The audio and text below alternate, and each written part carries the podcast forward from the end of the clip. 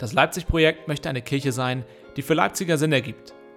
Wie kann Kirche im 21. Jahrhundert in einer Stadt wie Leipzig aussehen? Um hierzu einen Einblick in unsere Vision zu geben, haben wir einen DNA-Kurs gestartet. In sechs Wochen gucken wir uns darin die Kernwerte unserer Kirche an. Und zwar damit möchte ich den Abend beginnen aus Matthäus 16, sehr bekannte Worte von Jesus. Matthäus 16, Verse 24 bis 26. Da sagt Jesus zu seinen Jüngern. Matthäus 16, Verse 24 bis 26, irgend wird gerade gefragt. So. Will mir jemand nachfolgen, der verleugne sich selbst und nehme sein Kreuz auf sich und folge mir. Denn wer sein Leben retten will, der wird es verlieren. Wer aber sein Leben um meinetwillen verliert, der wird es finden. Was nützt es dem Menschen, wenn er die ganze Welt gewinnt, aber dabei sein Leben verliert? Oder was wird der Mensch als Lösegeld für sein Leben geben? Amen. Jesus fordert uns auf, ruft uns alle auf, an vielen, vielen Stellen im Neuen Testament, folgt mir nach. Aber hier macht er klar, hey, wenn du mir nachfolgst, ändert das tatsächlich alles. Das alte Ich hört auf. Und Gleichzeitig verspricht er uns aber, dass wir damit alles gewinnen. Ähm, das sind unheimlich wichtige, tiefe Worte von Jesus. Und auch Petra, äh, die Kollektivleiterin ist bei uns, äh, ist diesem Ruf gefolgt und folgt ihm noch. Und ähm, ich würde dich, Petra, bitten, dass du vielleicht zu Beginn erzählst, wie das bei dir so abgelaufen ist. Ja, sehr gerne. Genau. Ähm, ich bin Petra und ich darf euch heute ähm, ein bisschen was erzählen, was ich mit Jesus erlebt habe. Genau, erstmal kurz was zu mir. Ich bin Petra, äh, verheiratet mit Olli. Wir haben zusammen vier Kinder. Äh, die älteste ist fast neun und der jüngste ist jetzt eins. Und ähm, meine größte Passion ist es, Zeit mit Menschen zu verbringen. Ich liebe es einfach, ähm, von Menschen zu hören, was sie so bewegt und äh, was in ihrem Leben los ist. Genau. Und im Leipzig-Projekt bin ich Kollektivleiterin. Und deswegen darf ich euch heute auch ähm, von meiner Geschichte mit Jesus erzählen. Ähm, ja, also ich war, bin wie alle Kollektivleiter ja offensichtlich äh, auch christlich aufgewachsen. Ähm, genau, ich habe äh, noch fünf Geschwister. Das ist vielleicht ein bisschen besonders.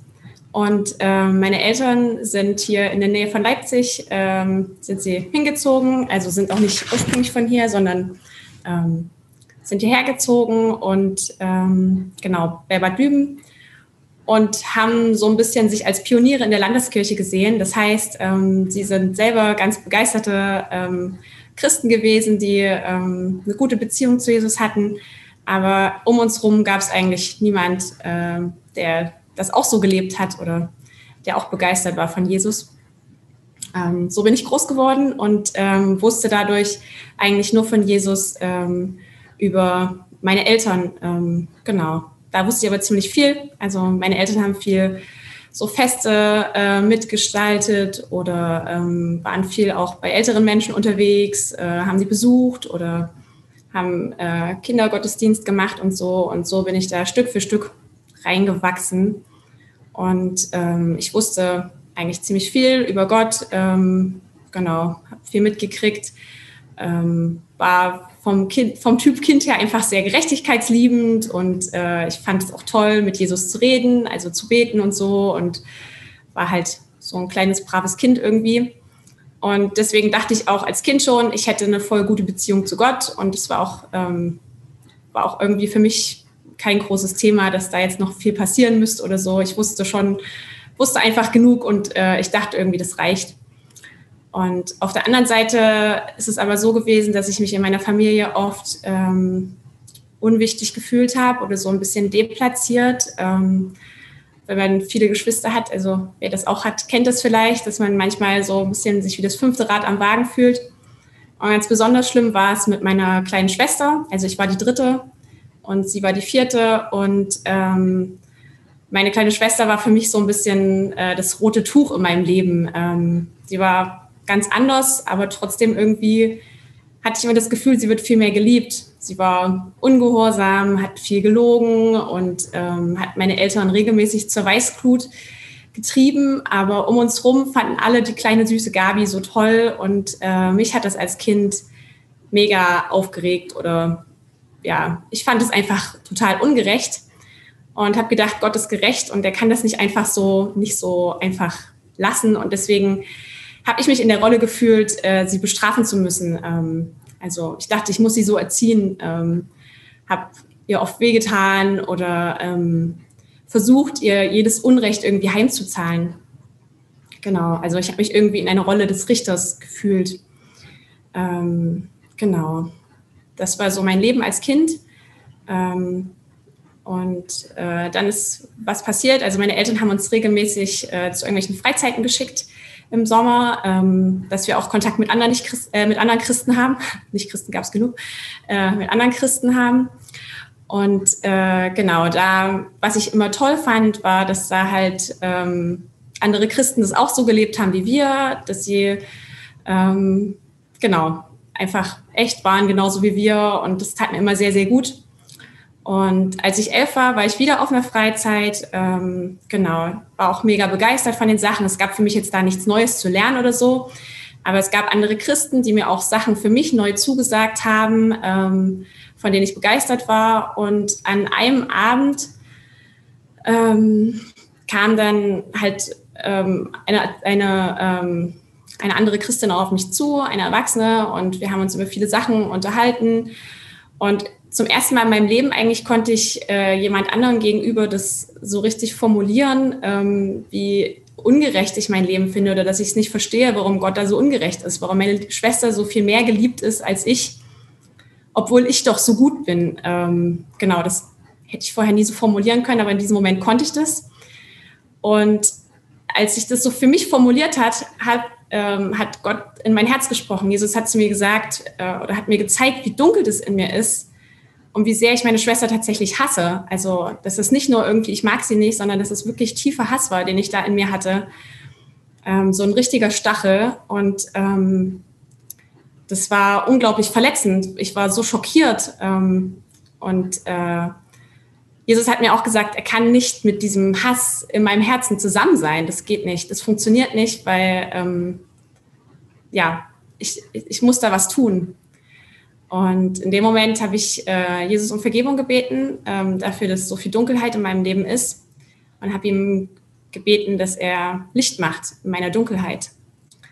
Und äh, genau das habe ich dann in dem Moment auch ge ge äh, so gespürt, erlebt. Ähm, Im nächsten Moment ist es richtig hell in mir geworden. Ich kann das nicht anders sagen. Es, irgendwie, ich habe mich so, so, so sauber und reingewaschen gefühlt. Ich konnte den Hass auf einmal loslassen gegenüber von meiner Schwester was ich vorher nie für möglich gehalten hätte und war einfach frei. Ähm, das war ein unglaubliches Gefühl. Und ähm, ich war so leicht und so beschwingt danach. Genau, und dann äh, bin ich nach Hause gefahren und natürlich war nicht irgendwie alles anders, aber ähm, ich war anders. Also Gott hat echt mein, mein Herz so umgekrempelt, dass ich nicht mehr das Gefühl hatte, ich müsste Richter über meine Schwester sein. Und das war, war echt richtig krass. Ähm, genau. Jesus hat da echt viel, viele Dinge in mir getan. Und es gab zwar immer wieder dunkle Momente und bis heute ist es noch so, ähm, wo Jesus mir so Dunkelheit in meinem Herzen zeigt.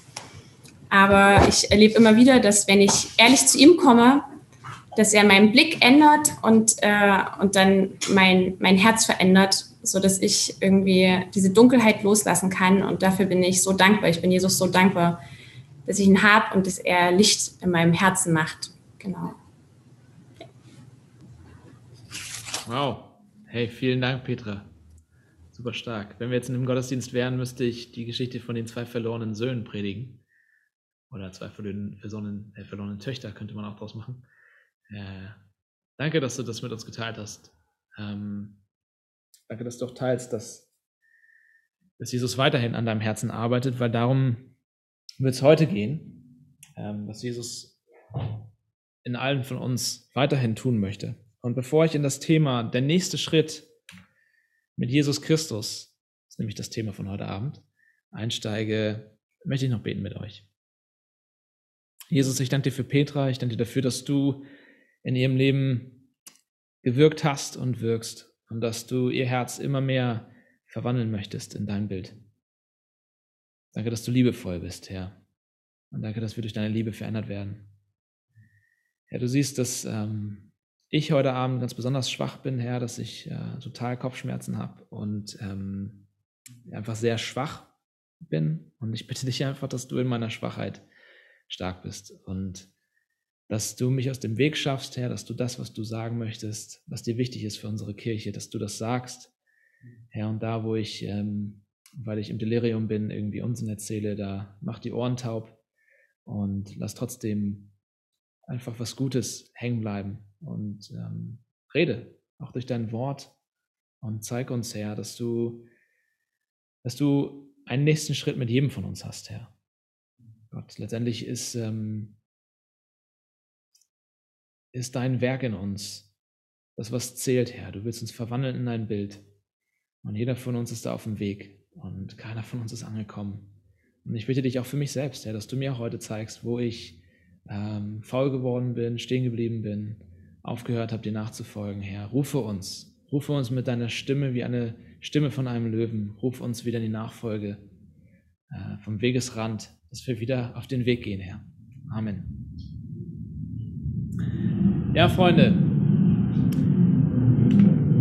ich will heute das ein bisschen anders machen. Entwarnung, es gibt heute keine Gruppenarbeit. Es gibt so ein paar Leute von euch, die stehen überhaupt nicht auf Gruppenarbeiten. Andere finden, das ist der einzige Teil, der cool ist an so einem Abend. Äh, aber heute gibt es keine.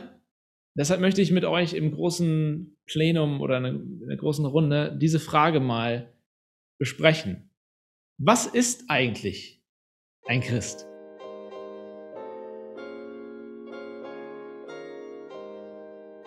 Vielen Dank. Vielen Dank euch allen. Ähm, ich glaube, also einmal bin ich äh, froh über alle eure Antworten, weil sie zeigen mir, dass, ähm, dass vieles von dem, was wir heute besprechen werden, euch wahrscheinlich gar nicht so neu ist. Und das ist auch gut so. Dann ist es eine Auffrischung und neues, ähm, neue Motivation, das in den Fokus zu nehmen. Aber ich glaube, was mir häufig begegnet, wenn ich diese Frage ähm, adressiere mit Leuten, die jetzt nicht quasi aus dem gleichen Denken kommen wie ich oder so, dann ähm, wird damit verbunden, Christ zu sein heißt, ein bestimmtes Bekenntnis vielleicht zu, zu sprechen oder ein bestimmtes Bekenntnis zu glauben, eine bestimmte dogmatische Vorstellung zu bejahen, so und so ist Gott. Oder eben, was ich auch gesagt habe, zur Kirche zu gehen, Manche Leute assoziieren damit, ähm, sich an bestimmte Regeln zu halten. Ähm, ich finde es immer wichtig, beim, bei dieser Frage dahin zu gehen, wo das Neue Testament hingeht äh, und das so, so, zu definieren, wie das Neue Testament das macht. Nämlich das Wort Christ taucht in der Bibel nur ein einziges Mal auf, das ist in der Apostelgeschichte, als die ersten Christen in Antiochien ankommen. Da heißt es nämlich dann auf einmal, dass die anderen Leute um die Christen herum zum allerersten Mal das Wort Christen benutzt haben, um diese neue Gemeinschaft zu beschreiben. Das heißt, das ist nicht der Titel, den die, den die Leute sich selbst gegeben haben, sondern der ihnen gegeben wurde. Und die Idee war einfach. Das waren die Leute, die an Christus geglaubt haben. Und Christen, das waren äh, im Prinzip kleine Christusse, also Leute, die so sein wollen wie der, dem sie nachfolgen. Und, und ähm, man hat einfach gesagt, das sind also die, die Christus nachfolgen, also nennen wir sie Christen. Ähm, das ist aber ein Begriff, der eigentlich nicht wirklich ähm, mit Bedeutung gefüllt ist im Neuen Testament, sondern in der Apostelgeschichte, wenn ihr die mal von vorne bis hinten lest, werdet ihr es an ganz vielen Stellen sehen, ähm, dass die ersten Christen eigentlich Anhänger des Weges genannt wurden. Die Anhänger des Weges. Ähm, Paulus benutzt das an verschiedenen Stellen. Ähm, in Apostelgeschichte 9 wird es auch verwandt, als Paulus die, die Geschichte haben wir sogar zusammen behandelt, als Paulus die Gemeinde verfolgt, heißt es dort, dass er die Anhänger des Weges finden wollte. Die Anhänger von diesem Weg. Und auch als äh, Paulus sich dann verteidigt vor, ich glaube, Festus ist das, ähm, da wird das auch so genannt. Da, da wird, wird er befragt zu diesem neuen Weg, den er, den er da vertritt. Ähm, und das ist wichtig, weil uns das ein anderes ein anderes Bild noch gibt, was, das, was, was wir mit mehr Bedeutung füllen können, als, als einfach nur diesen Begriff Christen. Weil Anhänger des Weges deutet auf etwas hin, nämlich dass, dass Christen, dass wir auf dem Weg sind, dass wir auf einer Reise sind, dass wir sozusagen Pilger sind, die unterwegs sind, dass wir nicht einfach nur nicht einfach nur eine bestimmte Gruppe sind, die ein gemeinsames Hobby haben oder sowas, sondern dass wir alle in Aktion sind, dass wir auf, auf dieser Reise gemeinsam sind. Und das ist auch nicht nur in der Apostelgeschichte so, das ist eigentlich im ganzen Neuen Testament so, insbesondere in den Evangelien. In den Evangelien ruft Jesus andauernd Leute auf, ihm nachzufolgen. Folgt mir nach. Das ist ein ganz, ganz häufiger ähm, Satz, den Jesus spricht. Und ähm, Bonhoeffer hat das mal schön zusammengefasst, wie das im Leben von Petrus war. Er sagt, steht hier oben, zweimal ist an Petrus der Ruf ergangen, folge mir nach. Es war das erste und das letzte Wort Jesu an seinen Jünger. Und das ist total spannend, wenn du das mal anguckst. Im Markus-Evangelium, da ganz am Anfang, geht Jesus zu Petrus und sagt, als der gerade am Fischen ist, folgt mir nach. Und das bedeutet für Petrus, dass er sein altes Leben in diesem Moment hinter sich lässt. Er lässt das Netz fallen, er ist kein Fischer mehr, sondern ab jetzt, Jesus sagt das dann auch so schön, ab jetzt wirst du Menschen fischen. Also er gibt ihm einen neuen Lebenszweck. Und das ist total radikal, total krass, weil jetzt auf einmal in dem Moment, wo, wo, wo Petrus seinen alten Weg verlässt und den neuen Weg geht und Jesus nachfolgt, bedeutet das, dass sein altes Leben von gestern ist, nicht mehr, nicht mehr wichtig ist. Und das ist quasi bei allen Berufungen der zwölf Apostel so, was nicht bedeuten soll, dass jeder, der, der Christ wird, auf einmal seinen Job kündigen soll. Ich glaube nicht, dass das damit gemeint ist, aber es ist für uns ein starkes Bild dafür, dass ein Anhänger des Weges zu sein oder Christ zu sein, letztendlich bedeutet, dass Jesus aus uns etwas völlig Neues machen will. Und dann, als Petrus dann am Ende der Reise sozusagen ist, drei Jahre lang folgt Petrus Jesus nach. Und das, was ich so spannend finde, ist, Petrus weiß ja nicht, was für eine Reise das ist, zu der Jesus ihn einlädt. Jesus sagt einfach nur, folgt mir nach. Und Petrus sagt, okay. Aber er weiß nicht, wohin wird das gehen? Er, er kennt das Ziel nicht. Er weiß nicht, was passieren wird. Und immer wenn dann Jesus auf der Reise Andeutung macht, wo es hingeht, sagt Petrus, nee, da will ich eigentlich nicht hin. Weil Jesus spricht davon, dass er gekreuzigt werden wird und so. Ähm, aber es geht unweigerlich dahin. Und Petrus, Petrus, für Petrus ist letztendlich nicht wichtig, was, was das genaue Ziel ist. Wichtig ist, dass er weiter auf dem Weg bleibt und dass er Jesus nachfolgt. Und dann am Ende im Johannesevangelium. Spannende Geschichte. Jesus ist gestorben. Petrus denkt, alles ist vorbei. Was macht Petrus? Er geht in sein altes Leben zurück. Er fängt wieder an zu fischen. Und Jesus findet ihn dort, findet ihn beim Fischen und redet mit ihm. Und dann gibt es eine kleine Diskussion darüber, was jetzt mit Johannes ist, weil die alle so ein bisschen neidisch sind auf diesen anderen Jünger. Und dann sagt Jesus zu ähm, Petrus, hey, was geht's dich an, was ich mit Johannes mache? Wenn ich ihn ewig leben lassen will, dann lass mich doch. Wichtig ist nur, folge du mir nach. Und Bonhoeffer fasst das halt dann so schön zusammen, dass das ganze Leben von Petrus in diese Worte zusammengefasst werden kann. Das, das, der Weg von Petrus hat da angefangen und in einer gewissen Weise da geendet, aber dann wiederum war das auch nur der Anfang, weil daraufhin ist Jesus in den Himmel gefahren und Petrus ähm, wurde zum Nachfolger Jesu als Apostel, der, der von Jesus in der ganzen Welt gesprochen hat. Ähm, ich halte diese Art, uns als Anhänger des Weges oder als Nachfolger des Weges, als Reisende, als Pilger ähm, zu sehen, deutlich hilfreicher, weil es einfach näher an der, an der Bibel ist. Ähm, und wenn wir dieses Bild, das ist das Bild, was ich heute haben will, wenn wir über den nächsten Schritt mit Jesus Christus reden, ich will dieses, dieses Bild in unseren Köpfen verankern, dass wir als Christen Leute sind, die auf einer Reise sind, äh, in, in, in, der, in der Nachfolge Jesu. Ähm, und diese Nachfolge, die beginnt mit einem Ruf. Es beginnt immer im Neuen Testament, dass Jesus Menschen ruft. Und er ruft alle Menschen überall auf, sagt Paulus in der Apostelgeschichte, zur Buße. Jeder Mensch ist dazu aufgerufen. Und gleichzeitig ist es auch ein spezieller Ruf. Jesus ruft dich bei deinem Namen. Und dieser, dieser Ruf von Jesus, das ist, glaube ich, das Erste und Wichtigste, was wir darüber lernen ähm, dieser Ruf von Jesus in die Nachfolge sagt deutlich mehr über Jesus aus, als er über dich aussagt. Wir klopfen uns nicht auf die Schulter und sagen, ach, wir sind Christen, weil wir in so einer guten Familie aufgewachsen sind oder weil wir aus einer guten Familie kommen oder weil wir eine Tradition haben oder weil wir halt coole Leute sind, deswegen, na klar will Gott uns in seinem Team haben, sondern der Ruf von Jesus in deinem Leben sagt deutlich mehr über ihn aus als über dich. Was meine ich? Ich habe eine E-Mail gefunden, einige von euch kennen das schon, aber ich habe eine E-Mail gefunden, habe ich, äh, weil ich ein cooler Hacker bin, abgefangen aus dem ersten Jahrhundert, 28 nach Christus hat das, wahrscheinlich könnt ihr das nicht lesen, mal sehen, ich, ich lese es vor. Das Jordan Management Consulting, ähm, die Firma Jordan Man Management Consulting hat ähm, einen Auftrag bekommen von Jesus, dem Sohn des Josephus, und sie sollten eine Human Resources Evaluation machen und eine Beratung für seine Organisation.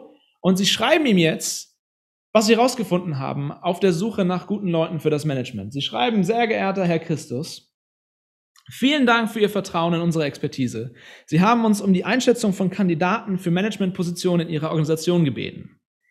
Wir haben uns alle Testresultate aus, wir haben nun alle Testresultate ausgewertet, sowie persönliche Interviews mit jedem Kandidaten im Beisein eines Psychologen geführt. Die einzelnen Resultate sind dieser E-Mail als Anhang beigefügt. Zusammenfassend lässt sich Folgendes festhalten. Unserer Schätzung, Einschätzung nach weisen die meisten der von ihren, Ihnen nominierten Personen Lücken und Probleme in ihrem Lebenslauf auf. Bildung und berufliche Vorkenntnisse sind für die von Ihnen vorgeschlagenen Aufgaben leider mehr als unzureichend. Zudem gibt es kein erkennbares Teampotenzial in der Gruppe. Daher würden wir Ihnen empfehlen, mit der Suche nach geeigneteren Mitarbeitern für die von Ihnen gebrauchten Managementpositionen fortzufahren. Im Folgenden einige Beispiele. Simon Petrus ist emotional labil und neigt zu Wutanfällen. Andreas hat absolut keine Qualifikation für Leitungspositionen. Die zwei Brüder Jakobus und Johannes werten persönliche Interessen deutlich höher als Loyalität zum Unternehmen. Thomas zeigt zweifelhafte Haltung gegenüber ihrer Führung und Persönlichkeit. Wir glauben zudem, dass es unsere Pflicht ist, sie darauf hinzuweisen, dass Matthäus auf der schwarzen Liste des Jerusalemer, Jerusalemer Amtes für Korruption und Betrug aufgeführt ist. Simon der Zelot und Thaddäus haben eindeutig radikale politische Einstellungen und wurden von unserem Psychologen als manisch-depressiv eingestuft. Erfreulich ist jedoch, dass zumindest einer der Kandidaten hohes Potenzial aufweist. Er ist ein Mann mit finanziellem Know-how, Verhandlungsgeschick und Kontakten bis hin zu elitären Kreisen. Zudem ist er hochmotiviert und hat große Ambitionen. Wir empfehlen daher Judas Iskariot für eine Position in der Geschäftsleitung. Wir wünschen Ihnen weiterhin viel Erfolg mit Ihrer Unternehmung. Beste Grüße, Jordan Management Consulting. Äh, der Ruf von Jesus sagt deutlich mehr über ihn aus als über uns. Guckt euch an, wen er da berufen hat.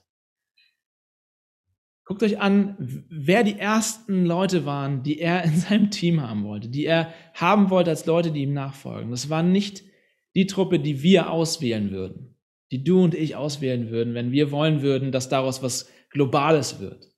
Aber Jesus tickt anders als wir. Er ruft, er ruft uns nicht aufgrund von unserer Qualifikation, sondern aufgrund seines guten Willens. Und das ist das in einer gewissen Weise ist das das Evangelium, was, was wir am ersten Abend besprochen haben. Gnade, dass wir etwas bekommen, was wir nicht verdienen.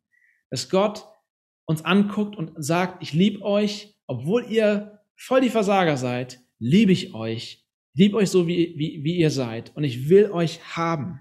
Damit fängt es an, dass Jesus uns ruft, einfach weil er liebevoll ist. Und das ist das ist wichtig, weil es ist nicht so, ähm, es ist nicht so, als wenn wir, wenn wir heute vom nächsten Schritt reden, äh, irgendwie meinen damit, im Leipzig-Projekt geht es uns darum, persönliches Wachstum zu stärken einfach oder äh, Selbstoptimierung zu leben oder Motivationstraining anzubieten, Dinge, die du überall irgendwo kriegen kannst oder in der, wenn du in den Laden gehst, in Thalia-Buchhandlung, was ja bald wieder geht, äh, da, da, hast du eine riesige, riesige Palette, so Self-Help-Bücher, die dir sagen, wie du irgendwie drei Schritte zu dem, vier Schritte zu dem. Ähm, das ist nicht das, was wir meinen mit Nachfolge. Das ist nicht das, was wir meinen, wenn wir vom nächsten Schritt reden, sondern der Ruf von Jesus hängt an Jesus. Er beginnt mit Jesus, er hängt an Jesus, er dreht sich um Jesus und er, Jesus ruft uns zu sich. Er ruft uns zu sich. Ich, in meiner Nachfolge wird zuallererst dadurch definiert, dass ich Jesus nachfolge. Das ist, das ist der große Punkt, der nächste Schritt mit Jesus Christus. Er ist der eine, der tatsächlich in unserem Leben tiefgreifende Veränderungen ähm, bewirken kann. Also der, der Ruf beginnt mit Jesus und Der Ruf von Jesus ist ein Ruf zur Umkehr. Ein Ruf zur Umkehr. Wir sagen häufig als Christen, Jesus oder Gott nimmt uns so an, wie wir sind. Und das stimmt. Aber das, das kann schnell missverstanden werden, weil Jesus nimmt uns nicht so an, wie wir sind, weil wir so toll sind. Jesus sagt nicht, oh, ihr seid so super Leute, deswegen nehme ich euch an, wie ihr seid. Er nimmt uns an, wie wir sind, obwohl wir so sind, wie wir sind. Und er nimmt uns so an, wie wir sind, aber lässt uns niemals so, wie wir sind. Wir sagen diesen Satz häufig, habt ihr bestimmt schon mal in der Predigt von mir gehört. Das ist ein Satz, den wir, den wir häufig benutzen im Projekt. Jesus liebt uns so sehr, dass er uns annimmt, wie wir sind, aber zu sehr, um uns so zu lassen, wie wir sind. In dem Moment, wo du anfängst, auf diesen Ruf von Jesus zu antworten, wo er dich ruft und sagt, folg mir nach. In diesem Moment sagt Jesus, egal was vorher war, egal was du vorher vergeigt hast, ich nehme dich an, wie du bist. Und es ist nicht an deine Leistung geknüpft. Aber in dem Moment, wo du diesen Schritt gehst und sagst, ich folge diesem Jesus nach, kannst du nicht so bleiben, wie du bist. In diesem Moment drehst du dich um 180 Grad und gehst in eine andere Richtung. Ähm, Jesus rettet uns, befreit uns, stirbt für uns, nicht damit wir so bleiben, wie wir sind, sondern um uns ein neues Leben zu geben, um befreit zu leben. Ähm, auch dieses Bild haben wir immer wieder mal benutzt. Ähm, das habe ich von C.S. Lewis geklaut, wo er erklärt, für viele Christen ist das so, sie, sie werden Christ und sie denken, Jesus klopft an meine Tür und ich lasse Jesus rein in, mein, in das Haus meines Herzens, wie schöne christliche Sprache, das, das, äh, das Haus meines Herzens und, und Jesus kommt rein und wir erwarten, dass ein paar Sachen sich verändern. Wir erwarten, dass Jesus reinkommt und vielleicht hier und da unsere Möbel umstellt und dass er vielleicht hier und da ein Zimmer anders dekoriert oder ein anderes Bild aufhängt oder vielleicht sogar mal ein Zimmer streicht. Und wenn er all diese Dinge tut in unserem Leben, sagen wir, okay, Jesus ist jetzt hier, ich muss irgendwie damit leben, dass er jetzt in meinem Leben ist, soweit so gut. Aber dann auf einmal fängt Jesus an, er nimmt einen Vorschlaghammer und er fängt an, die Wände einzureißen und unser ganzes Haus zu zerschlagen und wir, wir gucken ihn an und sagen, Jesus, was soll das? Was machst du hier in meinem Herzen? Was, was, warum musst du alles kaputt schlagen? Bis wir irgendwann kapieren, Jesus ist nicht eingezogen, um unser Herz ein kleines wenig bisschen, ein kleines bisschen zu renovieren, sondern Jesus ist eingezogen, weil er sich selbst einen Palast bauen möchte. Jesus ist in dein Herz eingezogen, weil er sich selbst einen Palast bauen möchte. Und das bedeutet eine komplette Umstellung deines ganzen Seins. Jesus ruft uns auf und sagt, wer mir nachfolgen will, dann nehme sein Kreuz auf sich. Verleugne sich selbst und folge mir nach. Ähm, der Ruf von Jesus in die Nachfolge ist ein Ruf zur Umkehr. Ja, und da ist etwas mir wichtig, was Dietrich Bonhoeffer äh, in einem Buch, was ich jedem empfehlen kann, das Nachfolge heißt, äh, erklärt. Vielleicht habt ihr dieses Prinzip schon mal gehört. Er redet von der billigen und von der teuren Gnade. Die billige und die teure Gnade. Und er sagt, es gibt die teure Gnade, die Gnade Gottes, die echt ist. Und es gibt einen Abklatsch davon, nämlich das, was wir häufig in den Kirchen predigen. Und das sagt nicht ich, das hat er damals vor fast 100 Jahren jetzt ähm, gesagt. Als jemand, der, der teuer auch bezahlen musste, sein christliches Zeugnis und seine Überzeugungen auszuleben, der letztendlich von den Nazis umgebracht wurde. Ähm, und er redet von dieser billigen und dieser teuren Gnade. Und er sagt einerseits, billige Gnade ist Rechtfertigung der Sünde und nicht des Sünders. Recht, äh, billige Gnade ist Rechtfertigung der Sünde und nicht des Sünders. Unheimlich tief, was er da sagt. Häufig verstehen wir unter Vergebung, das, dem Evangelium, Jesus nimmt mich an, wie ich bin, was ich gerade sagte. Und alles ist in Ordnung. Ich kann jetzt so weiterlieben. Ich kann weiter genau dieselben Sachen machen wie vorher. Es verändert sich nichts, weil Jesus hat mich ja gern. Das ist Rechtfertigung der Sünde. Ich rechtfertige, was ich tue. Aber Jesus hat was anderes vor. Er rechtfertigt uns als Sünder. Aber er, er, er heißt niemals gut, ähm, wenn wir sündigen. Anders ausgedrückt, billige Gnade ist Gnade ohne Nachfolge. Ist auch ein direktes Zitat von Bonhoeffer.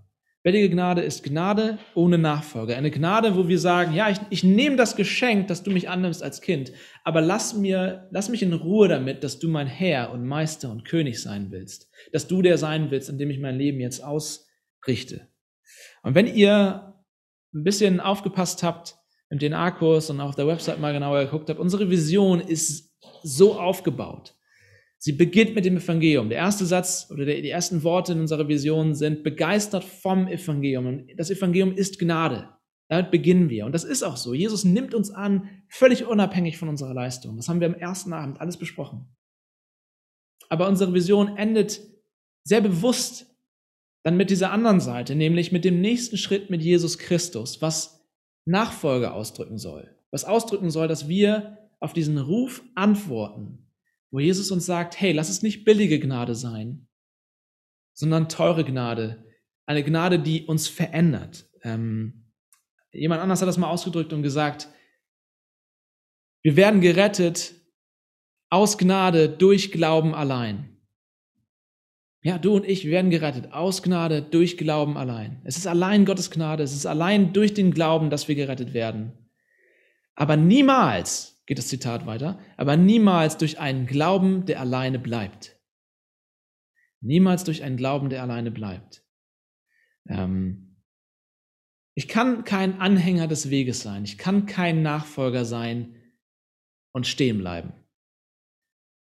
Ich bin per Definition nur ein Anhänger des Weges, nur jemand, der nachfolgt, wenn ich auch tatsächlich auf dem Weg gehe. Wenn ich mich tatsächlich auf diesem Weg bewege. Ähm, und auch, auch, da will ich das Missverständnis jetzt nicht aufkommen lassen, dass es bedeutet, okay, wir werden gerettet aus Gnade und danach ist es doch wieder unsere Leistung. Das, das ist nicht das, was damit gemeint ist.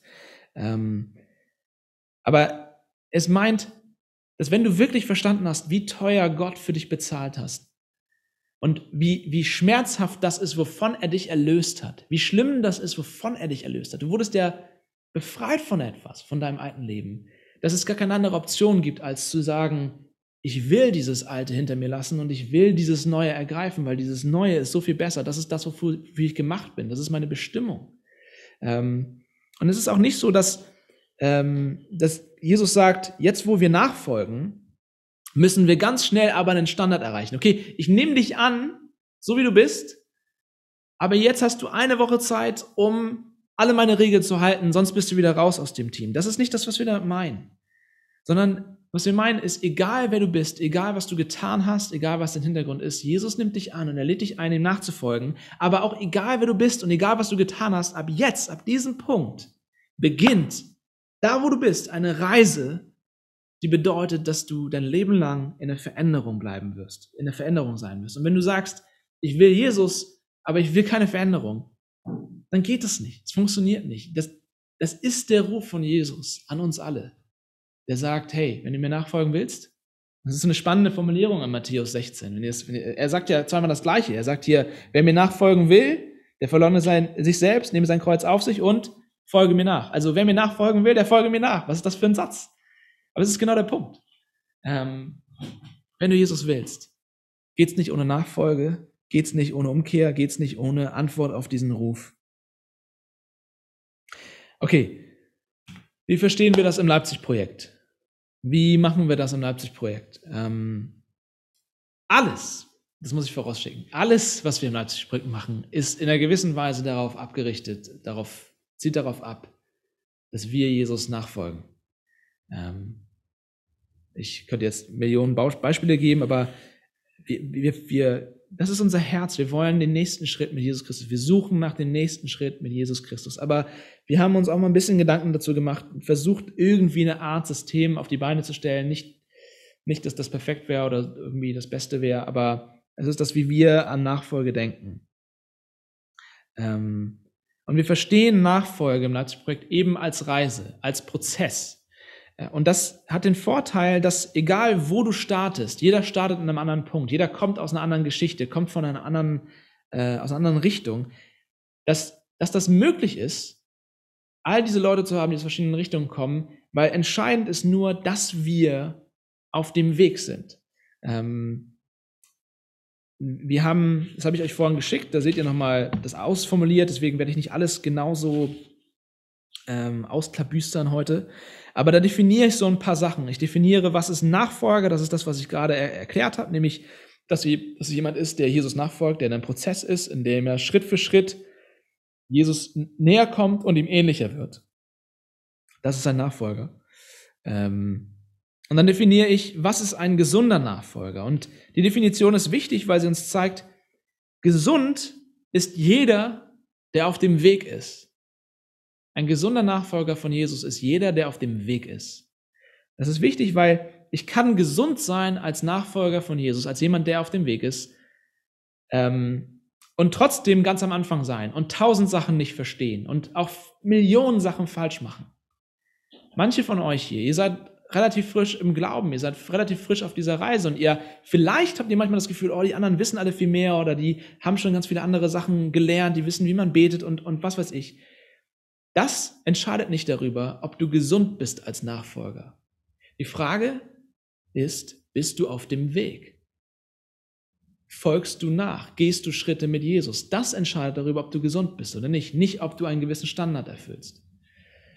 Aber andererseits äh, ist es auch hilfreich, weil es mir zeigt, ich kann ungesund sein als Nachfolger, obwohl ich ganz, ganz viele Sachen schon weiß, obwohl ich super viel theologisches Wissen habe, obwohl ich weiß, wie man betet, obwohl ich jede Woche in den Gottesdienst gehe, obwohl ich spende, obwohl ich, keine Ahnung, ganz, ganz viele tolle, richtige Sachen mache, die auch wichtig sind. Aber ich kann trotzdem ungesund sein, weil ich stehen geblieben bin, weil ich nicht mehr aktiv auf der Reise bin. Und da frage ich uns, die wir schon länger mit Jesus auf dem Weg sind, was waren deine letzten Schritte mit Jesus Christus? Was sind die Schritte, die er dir gerade eigentlich aufs Herz legen will? Wo er sagt, da will ich dein Herz noch verändern. Hier habe ich noch eine Wand, die ich einreißen will in deinem Herzen. Da muss ich noch eine Säule für meinen Palast hochziehen. Ruhst du dich auf, auf dem, aus auf dem, was du vielleicht als Christ erreicht hast, oder verstehst du dich stetig als Nachfolger, der erst am Ziel ist, wenn er bei Christus selbst ist? Ähm, dann definiere ich, was ist ein reifer Nachfolger. Und das ist auch ein wichtiges Ding, weil es gibt sehr, sehr viele Merkmale im Neuen Testament insbesondere, die wir erkennen können. Und auch an den Charaktereigenschaften der Leute im Alten Testament können wir es erkennen. Dinge, die uns helfen sollen. Marker, Merkmale, die wir lernen können, wo wir sagen können, ja, hieran erkenne ich jemanden, der wirklich über einen längeren Zeitraum gesund Jesus nachgefolgt ist. Und da habe ich so eine kleine Liste, die ist nicht abschließend, aber ähm, das sind Sachen wie, dass ich natürlich in einer, in einer lokalen Kirche eingebunden bin, wo ich mich hingebe, dass ich meine Gaben für Gottes Reich einsetze, dass ich meinen Nachbarn und Freunden auch von Jesus erzähle und von der Liebe Gottes, dass ich die Bibel lese, dass ich das auf mein Leben anwende, dass ich lerne zu beten, dass ich einen Frieden in meinem Herzen erlebe, dass ich Verantwortung für meine Familie und so weiter übernehme. Das sind alles Merkmale, die einen reifen Christen auszeichnen. Ähm, und deswegen habe ich sie auch hier angeführt. Das Problem mit solchen Listen, mit, mit, wenn, wenn du definierst, was ist ein reifer Christ, das Problem an dieser Sache ist, dass, so hilfreich das sein kann, es dazu führen kann, dass wir einen Standard als Kirche einführen, an dem wir erkennen, wer ist Christ oder wer ist ein guter Christ und wer ist es nicht. Ähm, und das führt entweder zu Ausschluss oder es führt zu Stolz.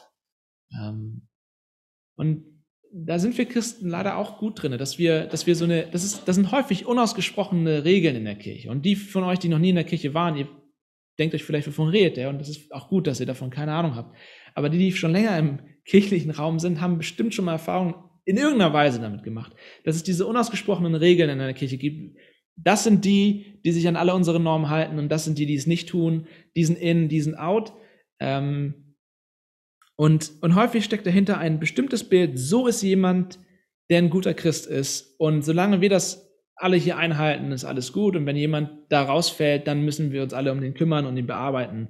Ähm, manchmal ist das mit Liebe verbunden, manchmal ist das aber auch sehr lieblos.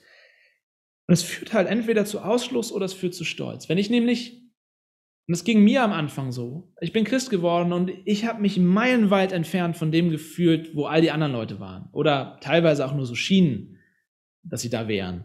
Ähm, weil die anderen um mich herum, die waren alle ihr Leben lang Christen und die, die kannten all die Sachen, die kannten all die Bibelverse, die wussten, wie man betet, die wussten, wie man Sachen formulieren muss, um heilig zu klingen und so weiter.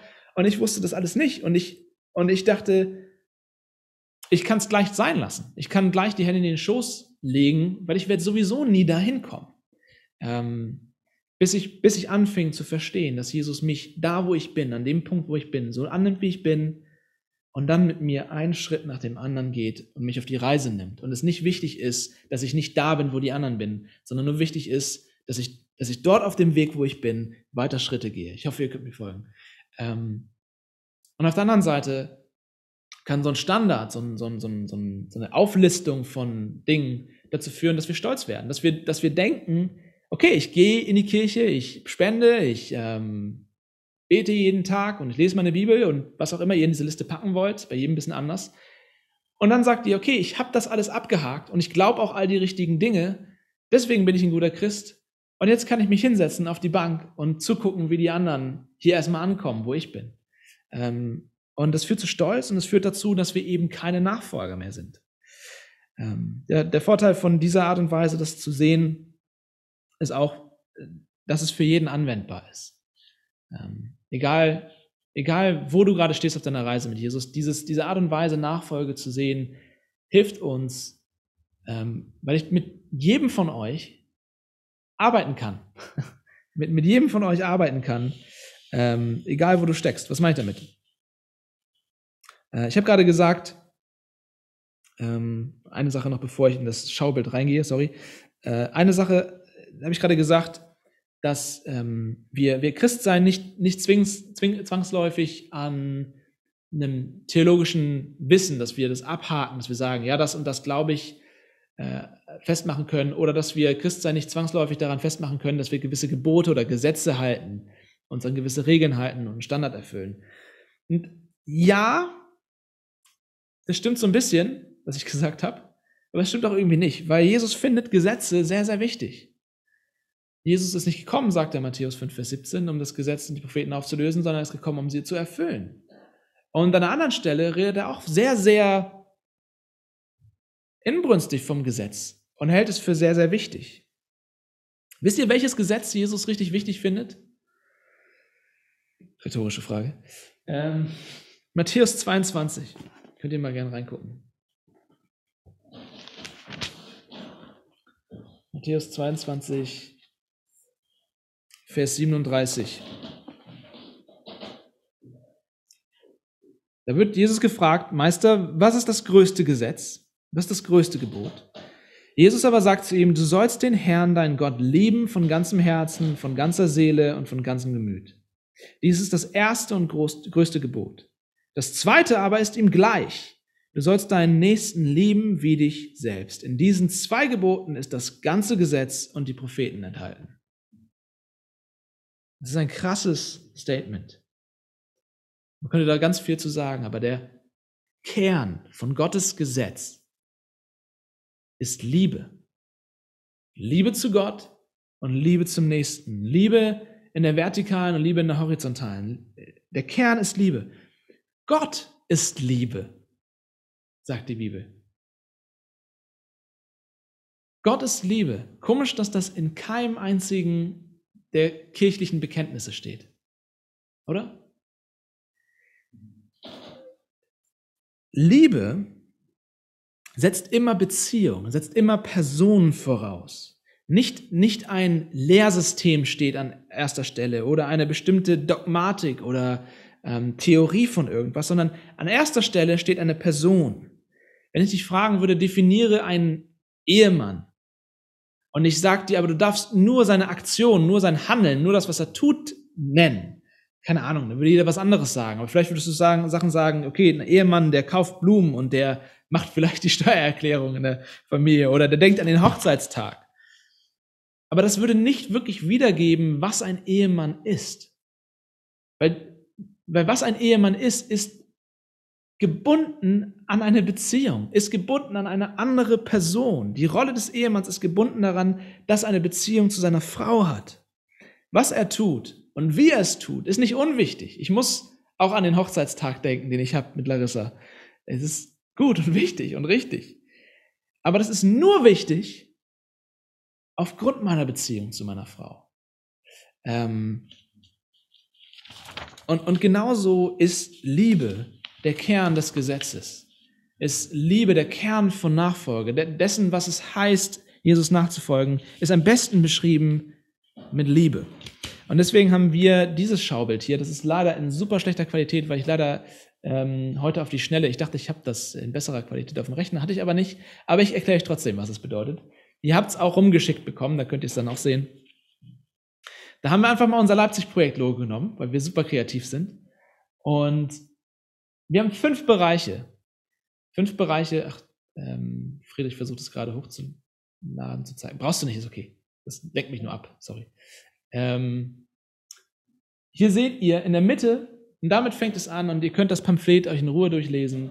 Damit fängt es an. Es fängt an mit geliebt von Gott. Damit beginnt alles. Das ist der Motor. Wenn, wenn wir hier nicht ansetzen in der Mitte, dass wir geliebt sind von Gott, dann führt alles andere in die Gesetzlichkeit. Dann sind alles andere nur Regeln und Gesetze, die du halten musst, um irgendwie dazuzugehören. Es fängt hiermit an. Der Ruf von Jesus ergeht an Leute, die es nicht verdient haben. Alles, was wir im Evangelium besprochen haben, was ich heute besprochen habe, das setzen wir hier voraus. Geliebt von Gott. Daran arbeiten wir. Die erste Frage ist, hey, wächst du darin, in dem Verständnis dessen, dass Gott dich liebt? Ich glaube, John Owen hat gesagt, ähm, die größte, das, das, das größte Leid, das du Gott antun kannst, das Schlimmste, was du ihm antun kannst, ist nicht zu glauben, dass er dich liebt. Das ist das, was ihm am meisten wehtut. Und damit müssen wir anfangen in der Nachfolge, zu verstehen, was seine Liebe bedeutet, was es bedeutet, was er am Kreuz getan hat, wie teuer seine Gnade war und so weiter. Und dann gehen wir weiter und wir sagen als Antwort darauf, wie lieben wir Gott? Und, und da gibt es keine abschließende Liste oder sowas, das soll es auch nicht geben, aber meine Liebe zu Gott kann sich in ganz, ganz vielen Dingen äußern. Zum Beispiel äh, im Alltag darin, wie grumpy ich bin oder wie gut gelaunt ich bin. Es kann sich in der Arbeit zeigen, meine Arbeit, die 40 Stunden, 50 Stunden, 60 Stunden, die ich arbeite in der Woche. Das ist integraler Bestandteil meines Lebens. Tue ich meine Arbeit in dem Wissen, dass sie Gott ehrt? Was bedeutet das für meine Arbeit? Dass ich weniger lüge auf der Arbeit, mich anders gebe, ähm, anders mit Kollegen umgehe? Wie verändert meine Liebe zu Gott mein, mein Arbeitsalltag und auch mit wie viel Hingabe und Ehrfurcht ich sage, ich, ich Ne, ich denke immer an Richard, der irgendwie irgendwelche Sachen aus Holz bastelt. Letztendlich, das ist immer so ein, für mich ist es ein schönes, schönes Bild, wenn man was mit seinen Händen schafft, weil du sagst, ich, Gott, ich schaffe das hier, weil ich ein Ebenbild bin, weil du mich gemacht hast und du schaffst gerne Sachen und ich will dich ehren damit. Verstehst du deine Arbeit als, als äh, Liebe zu Gott? Aber auch eben Sachen wie stille Zeit, also mein, mein tägliches Lesen in, in, in der Bibel, also Hören von Gott und auch Gebet, Reden mit ihm. Der Sonntagsgottesdienst ist sicherlich Teil davon, Gott zu lieben. All diese Sachen. Zweiter Bereich ist Familie lieben. Wie liebst du deine Familie? Ähm, dadurch, dass du äh, für sie sorgst in verschiedenen Bereichen, dass du Verantwortung übernimmst in der Familie und dich nicht irgendwie passiv verhältst und zurückziehst in deiner Familie, dass du deine Familie ehrst, ja, also auch für uns Männer ganz besonders, unsere Frauen zu ehren.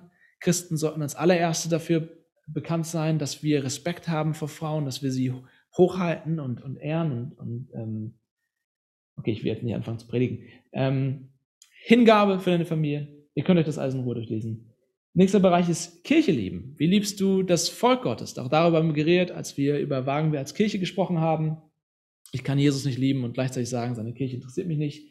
Ich kann die Kirche lieben, zum Beispiel dadurch, dass ich meine Gaben anbringe, dadurch, dass ich Gemeinschaft lebe, dass ich tatsächlich da bin, äh, dadurch, dass ich finanziell gebe, dann Bereich Nächstenlieben. Und damit sind gemeint Nachbarn, Kollegen, Freunde und auch generell die Stadt. Und ihr seht, vieles von dem, was hier steht, haben wir schon im Rest der Vision auch schon mal aufgegriffen.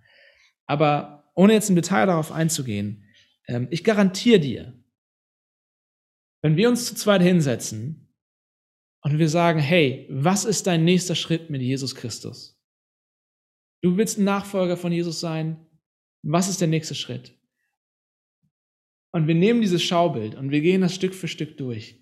Bei jedem von uns würden wir so viele Dinge finden, wo wir sagen, ich muss in der Liebe wachsen. Ich liebe Gott nicht so, wie ich ihn lieben sollte. Ich liebe meine Familie nicht so, wie ich sie lieben sollte. Ich liebe meine Kirche nicht so, wie ich sie lieben sollte. Ich liebe meinen Nächsten nicht so, wie ich lieben sollte. Und ich verstehe auch nicht, dass Gott mich liebt, so wie ich ihn verstehen sollte. Und das ist, das ist wahr für jeden Einzelnen von uns. Und das ist bewusst allgemein gehalten. Das soll es sein. Ähm, weil, weil ich damit wirklich bei jedem, bei jedem dran arbeiten kann. Äh, bei jedem etwas finden kann, wo, wo noch Luft ist sozusagen, wo wir noch lieblos sind. Und es offenbart mir etwas, was Petra zum Beispiel vorhin wunderbar eigentlich auch auf den Punkt gebracht hat, nämlich sie, sie hat irgendwann verstanden, Gott hat ihr irgendwann zu verstehen gegeben, auch wenn sie äußerlich ganz, ganz viele Regeln hält und eben ein, dass die perfekte Tochter vielleicht ist und, und alles super macht und die ganzen Gesetze hält. Das ist so ein schönes Bild, was Petra uns gegeben hat. Aber gleichzeitig ist da Hass in ihrem Herzen ihrer Schwester gegenüber. Dann ist sie nicht wie Jesus in diesem Bereich. Dann, dann ist der, der Ruf der Nachfolge, wo Jesus sagt, ich will, dass du wirst wie ich, und dass du lernst, Gott zu lieben und deinen Nächsten zu lieben, ganz, ganz praktisch auf einmal. Wir haben auch bei diesem Punkt uns überlegt, was wollen wir denn als Ziele setzen sozusagen, für uns als Kirche sozusagen. Und in diesem Fall, glaube ich, ist es etwas, was ein bisschen ähm, äh, enttäuschend sein kann, äh, was wir jetzt sagen, weil wir drehen den Spieß ein bisschen um äh, an diesem Punkt. Das sind nicht Dinge, die wir konkret für uns quasi hier im Büro als Liste haben, wo wir sagen, okay, das ist wie alle zwei Wochen Gottesdienst, das ist etwas sehr Greifbares, was du, was du erreichen kannst. Aber wir drehen den Spieß ein bisschen um, aber das heißt nicht, dass, dass wir das von uns weisen, sondern diese Ziele, die ich jetzt nenne, sind tatsächlich Ziele, die, die wir hier haben für uns als Kirche und wo, wo wir als Pastoren ähm, daran arbeiten wollen und euch helfen wollen, das zu erreichen. Ähm, und das sind, sind folgende Dinge. Wir wünschen uns oder wir haben als Ziel, dass von all den Leuten, die quasi nächste Woche sagen, das ist das Leitungsprojekt ist meine Kirche, ähm, dass von dieser Gruppe wir folgende Dinge sagen können. Dass jeder Einzelne sagen kann, ich bin ein Glaubender, ein Lernender, ein Dienender und ein gebender Teil ein Nachfolger in diesen Bereichen. Und ich weiß, dass das so klingen kann, als wenn ich allem widerspreche, was ich gerade gesagt habe, weil ich hiermit ja gerade einen Katalog aufgemacht habe, der sehr konkret ist. Und alles, was ich bisher gesagt habe, das, das meine ich so. Und ich denke, es führt das Ganze in eine, eine ganz andere Tiefe, dieses Verständnis zu haben von dieser Reise. Und dennoch ist mir auch klar, dass du irgendwo anfangen musst und dass du im Leben nur irgendwo hinkommst, wenn du dir auch konkrete Ziele auf diesem Weg immer wieder steckst. Also du sagst, okay, ich will jetzt, keine Ahnung, nach Mexiko laufen, dann muss ich mir überlegen, in welche Richtung ich anfange. Und dann muss ich mir überlegen, was in den nächsten ersten 100 Kilometer ist und wo ich zum ersten Mal schlafe und so weiter. Ähm, und, und das sind in einer gewissen Weise Sachen, die wir als, in einer gewissen Weise als, als Minimum sehen, wo wir sagen, hey, um eine Kirche zu bauen, eine Kirche zu gründen, die gesund auf den Weg kommt, brauchen wir eine kritische Masse sozusagen, eine Gruppe von Leuten, bei denen zumindest diese Sachen geklärt sind. Und dennoch ist, glaube ich, die große Aussage von diesem Abend, egal wo du stehst, auch wenn du vielleicht das für dich alles abhaken kannst, was ich jetzt hier sage, was ist der nächste Schritt mit Jesus Christus für dich? welcher Bereich in deinem Leben, in welchem Bereich hast du noch nicht gelernt zu lieben wie Jesus? Und es ist bei jedem von euch anders. Und es ist nicht einfach nur diese Liste. Ich hoffe, das ist klar. Aber trotzdem, was meine ich damit? Ähm, ein Glaubender oder eine Glaubende. Ähm, einige von euch, auch die hier sind, sagen, hey, wie soll ich das erreichen? Ich glaube noch gar nicht an Jesus. Ich weiß noch gar nicht, was, wo ich da stehe mit Jesus. Damit meinen wir nicht, dass wir auf Termin setzen, wann du anfängst, an Jesus zu glauben oder dass wir dir das vorschreiben oder, oder dich unter Druck setzen oder sowas. Ähm, aber, aber trotzdem lass mich das sagen. Manche von euch, ihr wisst schon alles, was ihr wissen müsst. Manche von euch, ihr habt auch die Erfahrung gemacht und, und habt, habt erlebt, dass Jesus da ist und wie er was tun kann und wie er in euer Herz reinspricht und euch ruft aber ihr gebt euch dennoch nicht hin, ihr geht, ihr geht trotzdem nicht diesen, diesen letzten Schritt des Vertrauens und sagt, ja, Jesus, ich gebe dir mein Leben. Wenn du das bist, hier ist dein nächster Schritt. Ähm, und andere von euch, ihr seid, ihr ihr seid vielleicht schon euer Leben lang Christen und ihr könnt das abhaken. Ihr könnt sagen, ja, ich bin ein, ich bin ein Glaubender oder eine Glaubende. Aber vielleicht, vielleicht ist bei dir die Liebe kalt geworden. In dem Sinne, dass Christsein ein, eine Pflicht geworden ist und das Kreuz, das Evangelium dich nicht mehr berührt, wie es dich einmal berührt hat, dann ist das ein Punkt, wo wir sagen, wir, wir wollen gerne, dass, dass alle, die beim Leipzig-Projekt sind, sagen können, ich glaube, ich glaube wirklich an den, der für mich gestorben ist. Das ist Nummer eins. Nummer zwei, ein Lernender. Wir wünschen uns, dass ähm, alle, die sagen, ich gehöre zum Leipzig-Projekt, mindestens an den Gottesdiensten und dem Kollektiv teilnehmen. Ähm, dass ein Lernender soll heißen, Jesus ist andauernd auf dem Weg gewesen mit seinen Jüngern. Und was hat er getan? Er hat sich umgedreht und hat angefangen, sie zu lehren. Dazu nachzufolgen gehört immer auch, dass du Jesus Stimme hörst, dass du hörst, was er sagt, dass du damit auseinandersetzt, was er dich lehren will. Es ist nicht möglich, Nachfolger zu sein, ohne von Jesus zu lernen. Und das äh, zwei primäre Wege, wie wir das machen, ist einmal im Gottesdienst, wo wir das Wort Gottes hören und einmal das Kollektiv, wo wir gemeinsam darüber reden, wie wir das in unser Leben übersetzen, wie wir es anwenden. Aber es könnte für dich auch bedeuten, äh, dass du sagst, hey, ja, gut, ich gehe in Gottesdienst kollektiv, aber vielleicht ist der nächste Schritt an dieser Stelle für dich.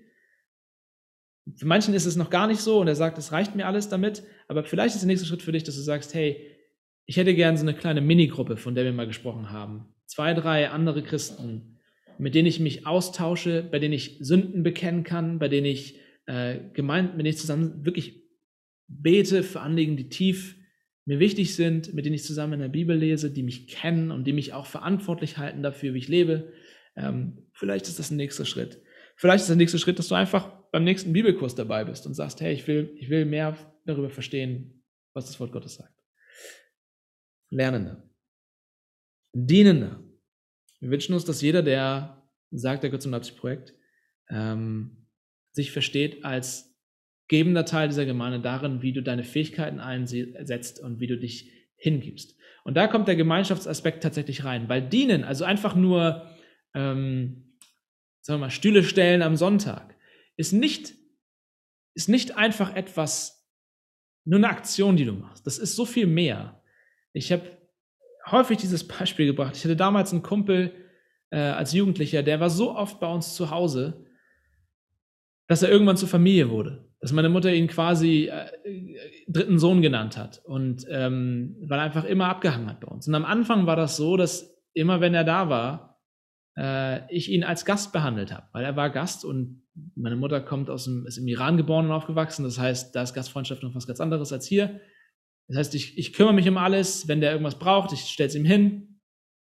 Der, ich frage ihn 18 Mal, ob er irgendwas trinken will und so, weil er ein Gast ist. Aber irgendwann war dieser Moment überschritten, wo er vom Gast zum Familienmitglied wurde, wo es nicht mehr der Gastzugang war, sozusagen, den er genutzt hat, sondern jetzt war er Teil der Familie. Und dann, wenn er gesagt hat, ich habe Durst, dann habe ich angeguckt und gesagt, ja, dann hol dir was. So. Und mit, was ich sagen will, ist, den Tisch mit abzuräumen, ist ein Zeichen davon, dass du zur Familie gehörst. Ist ein Zeichen davon, dass du dazugehörst und äh, kein Gast mehr bist, der nur irgendwie bedient wird. Ähm, wir wünschen uns, dass, dass jeder, der zum Labs-Projekt sagen kann, ich, ich bin Glaubender und gehe dort Schritte, ich bin ein Lernender und gehe dort Schritte und ich bin ein Dienender und gehe dort Schritte, bin Teil dieser Gemeinschaft, weil ich mich einbringe. Und letztens ist ein Gebender oder eine Gebende ähm, und das bezieht sich auf Finanzen darauf, dass wir uns wünschen, dass jeder, der sagt, hey, das ist meine Kirche und ich, und ich möchte gerne Teil dieser Kirche sein. Wir sind eine Kirche, die in der Gründung inbegriffen ist, die mit, mit äh, geringen Mitteln quasi versucht, hier was anzu, anzufangen.